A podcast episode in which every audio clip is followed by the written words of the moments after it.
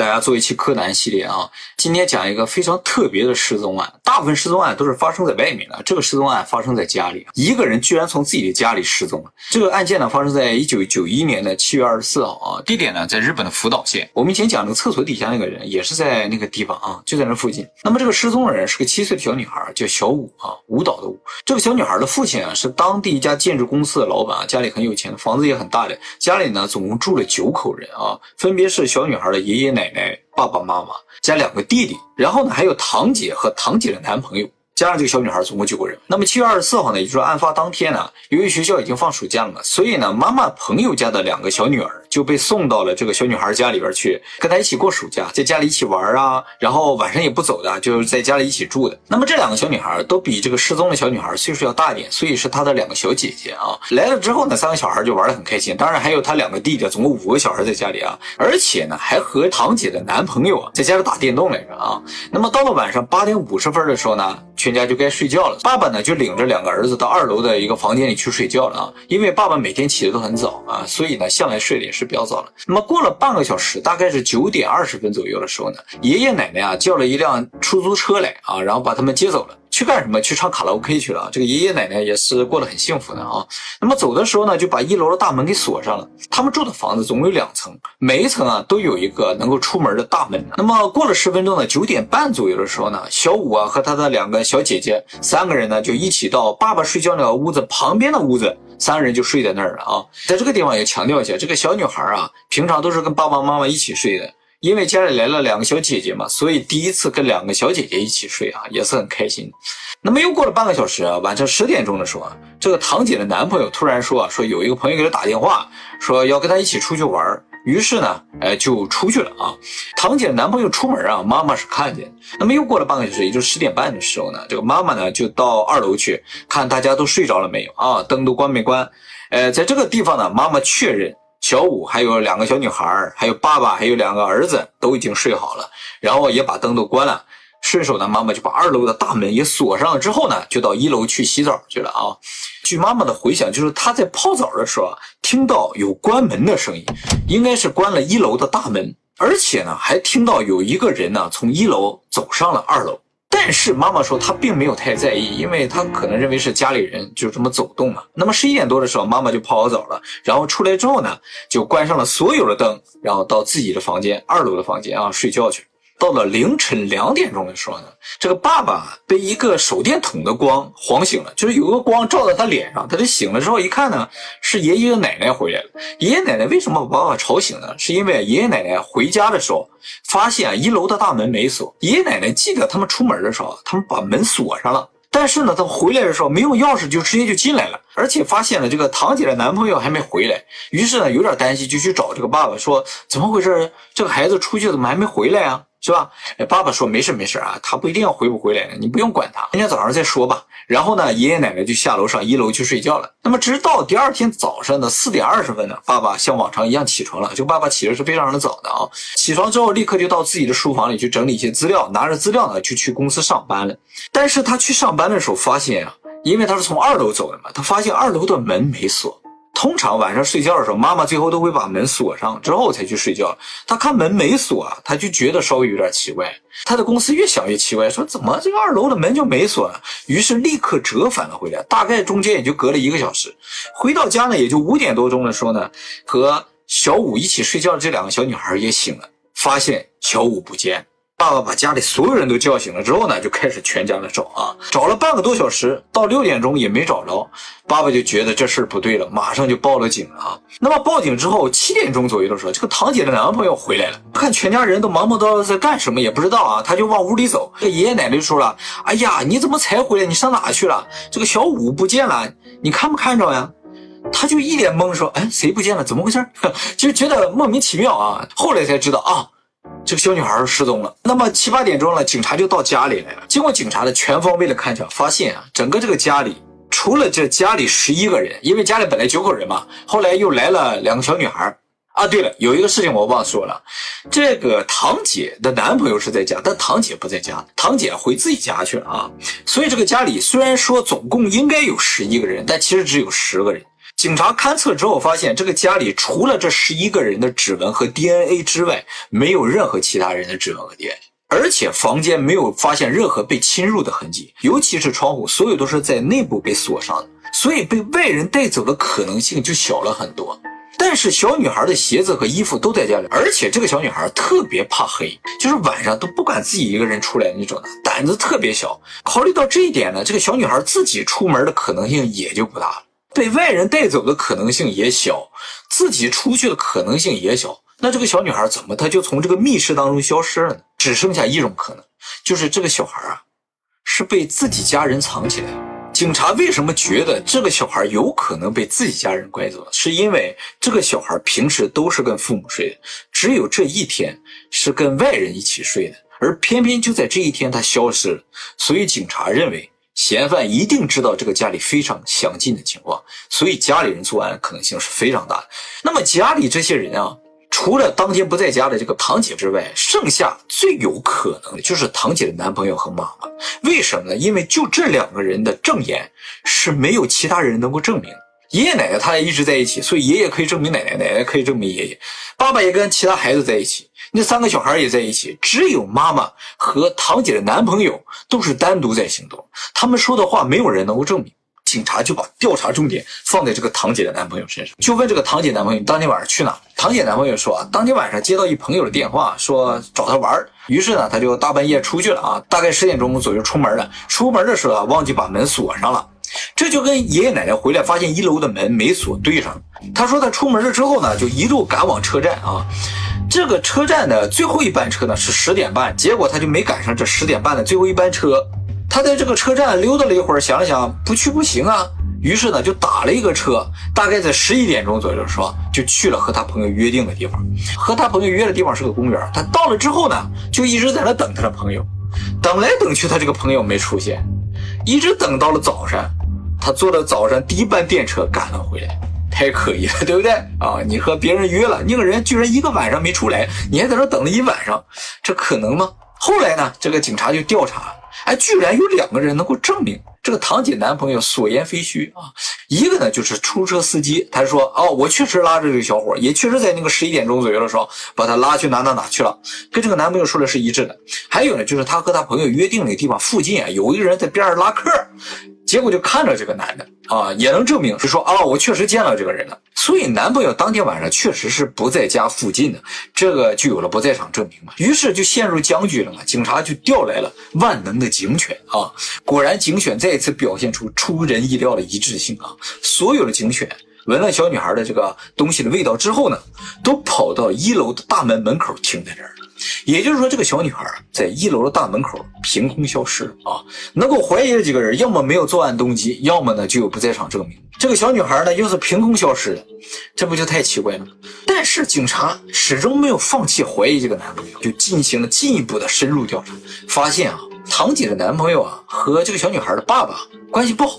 堂姐的男朋友啊，是在这个小女孩的爸爸公司啊打工的。据说堂姐和她的男朋友是通过暴走族认识，所以这个爸爸一直就不喜欢这个男的。而且警察还发现另一个事，就是案发当日啊，这个男朋友本来是约好要和堂姐一起出去旅游的，结果呢，在前一天晚上，这个爸爸硬塞给这个男朋友一点工作，说你明天不能去旅游了。这个男朋友就很有可能怀恨在心，要通过就是掠走他的女儿报复他。再加上他证言里边。就是可疑的成分很多，因为拐走一个小女孩毕竟不用多长时间嘛，是吧？他有可能是拐走了之后，才匆匆赶到了那个和他朋友约会的地方，然后因为什么他朋友没来，不管嘛，反正他在那待了一个晚上，找了一些不在场证明嘛，是吧？这个线条就稍微有点连上。那么后来呢，警察也又调查了一些目击情报啊，有一个目击情报，就是有人看见晚上十一点钟左右的时候呢。有一辆白色的车呢，停在了离这家不远的一个地方。这个白色车为什么可疑呢？是因为它发动机发动着，但是呢，它前面这个盖儿开着啊，就好像有什么故障，有人要修的。第二天早上，这个车就不见，有这么一个比较可疑的目击情报啊。呃，后来过了两个月，这个小女孩的母亲说，她从这个和小女孩一起睡觉的这个两个小姐中的一个人啊，问到了一个非常重要的证据。就说他们当天在和堂姐的男朋友一起打电动的时候，这个男朋友对这个小五说了一句话，就说咱们晚上十二点钟一起出去玩啊。然后妈妈就以这个为证据，要求警方立刻调查和逮捕这个男朋友。但是警方呢却犹豫，他们认为啊，这个证言比较可疑。为什么是两个月之后才出现这么一个证言呢？而且两个月了，任何人的记忆都会变得比较模糊。这个小女孩突然很肯定的说啊，她说了这么一句话。其实警察不采用妈妈的这个证据啊，还有一个重要的原因，就是因为妈妈也是嫌疑人。嫌疑人提供了另一个嫌疑人的证据，而且这个证据来自于一个小学生，警察就觉得这个有点可疑。而且呢，警察一直觉得这个案子一定是计划好的，就说这种一点蛛丝马迹都没有的，在所有人的面前能够把一个小女孩从家里偷走的，不是计划周全，几乎是没有可能完成。而恰恰就是这一点，让这个男朋友的嫌疑啊突然变小了。大家可能还记得我刚才说，这个男朋友本来计划当天是要出去旅游的，而是前一天晚上爸爸硬塞给他一点活，让他不能够去旅游。所以男朋友如果要犯案，就是即兴的，就突然间我要报复，但是那就没有周全的计划这种可能性了。后来在警察进一步的调查中，又发现了一个事实。就是男朋友说的这个，他去见他的好朋友，他好朋友没来，还是真的？这怎么回事呢？其实她男朋友一直隐瞒了一个事实，就是他这个好朋友吸毒。他当天出去，并不是因为他这个好朋友找他出去玩，是因为他这个好朋友给他打电话说话语无伦次，他才知道他这个好朋友好像吸毒过量，他非常担心他这个好朋友，于是临时啊决定立刻去找他这个好朋友，打车去到这个和他约定了这个地方之后呢。他这个朋友由于吸毒过量晕过去，直到第二天早上才醒过来。他就在这个地方一直等，他不知道他这个好朋友家住哪，就不停给他好朋友打电话。后来警察就调了这个公园里边的电话亭的电话记录，也确实发现了有人在这个电话亭不停的给这个人打电话，就证实他当天晚上确实就一直在这儿。他在这等啊等，一直等到早上都没来，自己都在那个长椅上都睡着了。天亮了之后呢，就坐车回来了。所以这个男朋友说的话。基本上可以证明全都是真的。其实这个小女孩的父亲啊，一直怀疑就是这个男朋友，所以呢，这个案发之后啊，他的父亲甚至把自己的建筑公司都关掉了，然后把母子安排好了之后呢，自己天天就跟踪这个男朋，把他所有一天二十四小时的行踪全部都记录下来。所以这个男朋友也被折磨的筋疲力尽的啊。后来呢，有这个媒体去采访这个男朋友啊，这个男朋友就说，他们怀疑我，我是可以理解的，因为当天在家里只有我是外人。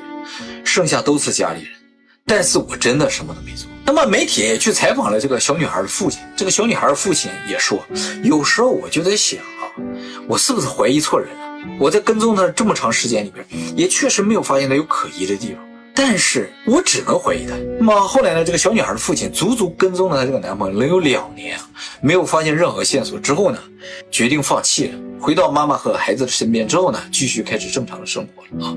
那么事情过去三年之后，一九九四年呢，日本电视台办了个节目，我们以前在介绍那个。另一个失踪案的时候也提到，日本电视台呢经常会定期办这种寻人启事的节目，就是直播的啊。当天全日本所有的这个家里电视都能看到，他们就把这些失踪人的信息、照片和他们可能长的样子什么之类的所有线索在电视上公开出来，向全国呢征求这种有用的消息，就把这个小女孩的事儿说出去。说了之后，果然有一个人打来电话说：“你们如果不公开我的姓名的话，我就告诉你们一个非常重要的线索。”我有一朋友，他身边带了一小女孩，就跟你们家孩子长得一模一样。我这朋友没结婚，我就问他说：“这个孩子哪来的？”他说：“这个孩子没有父母，我收养。”说到这儿的时候，这个主持人非常的激动啊，就觉得这事儿可能就基本上要告破了，马上就拿起话筒啊，就跟所有人说：“现在有这么个消息。”但这个主持人一不小心把这个打电话来的人的名字说出去了。当时这个打电话的人就非常的生气，立刻就挂掉了电话。从此这个线索就断了。也就是说，如果这个主持人没把这个话说出去，这个事情可能就得到解决了。这个主持人当时也非常懊悔，就不断在电视前赔礼道歉，也再没有收到这个电话，所以这个线索就断了啊。后来又过了几年，这个电视台啊，因为始终也在跟踪这个事情，就把这个男朋友啊就请到电视台去，还做了一期节目。在这期节目上，这个男朋友说了一句话，哎。就成为这个案子最大的一个疑点。这个男朋友说：“当时机到的时候，我会把真相告诉各位。”说了这么一句话，然后就再也不说话。这个事情呢，到了二零零六年的七月二十四号的时候，时效成立了啊，因为这是一个失踪案，不是杀人案，所以是有时效的。直到今天呢，也就是说这个案子已经过去了三十年，这个男朋友始终没有再说究竟他当初说那个话的真相是什么。那么我想了一下，这个案子啊，如果你想把所有的线索联系在一起啊，其实啊有一种可能，但是啊这也是猜测啊，大家听一听看啊，大家也可以想想看啊，怎么能把这所有的线索弄在一起啊？我觉得啊，其实这个案子的犯罪嫌疑人啊，不是男朋友，而是妈妈。我之所以怀疑妈妈，是因为只有妈妈的证言是没有第三方可以证明，所以她可以随便说。关键问题就是妈妈为什么要做这个事情？我想到一种可能性，会让妈妈。把自己的孩子藏起来，就是这个孩子不是他亲生的孩子，就是说这个孩子有可能是妈妈亲生的，但不是爸爸的孩子。如果这个孩子不是妈妈亲生的孩子的话，这个平时可能就有表现，或者家里人会知道。但是如果这个孩子不是爸爸亲生的话，家里人不知道的可能性是比较大的。于是这个故事应该是这样的：这个孩子有可能是爸爸和妈妈结婚之前，妈妈和别人怀上，但是呢，爸爸始终不知道这个事情。后来这个孩子出生了之后呢，一直长到七岁左右的时候，孩子的生父跟妈妈来要这个孩子，妈妈怕这个孩子的事情暴露出去之后呢，就答应说：“我把孩子给你，但是你不要再来纠缠我。”于是妈妈就计划了这个事情。大家要注意啊，来玩的两个小女孩是妈妈朋友的孩子，有可能是妈妈拜托这个朋友说：“哎，你们两个孩子到我们家来玩呗。”就为了制造一个机会，就是让这个孩子不跟爸爸妈妈一起睡。这样的话，妈妈就有可能把孩子带出家。你想想，在深更半夜的时候，能够把这个孩子从家里带出来的，就只可能是妈妈。妈妈把这个孩子带出来之后，就交给了爸爸。所以当天晚上，那辆白色的车是爸爸的车。爸爸把这个孩子接到了之后呢，带着孩子就走了。这个小女孩可能也认识这个男的，因为毕竟是他生父，以前可能见过。后来呢，这个小女孩呢就在生父的身边长大了。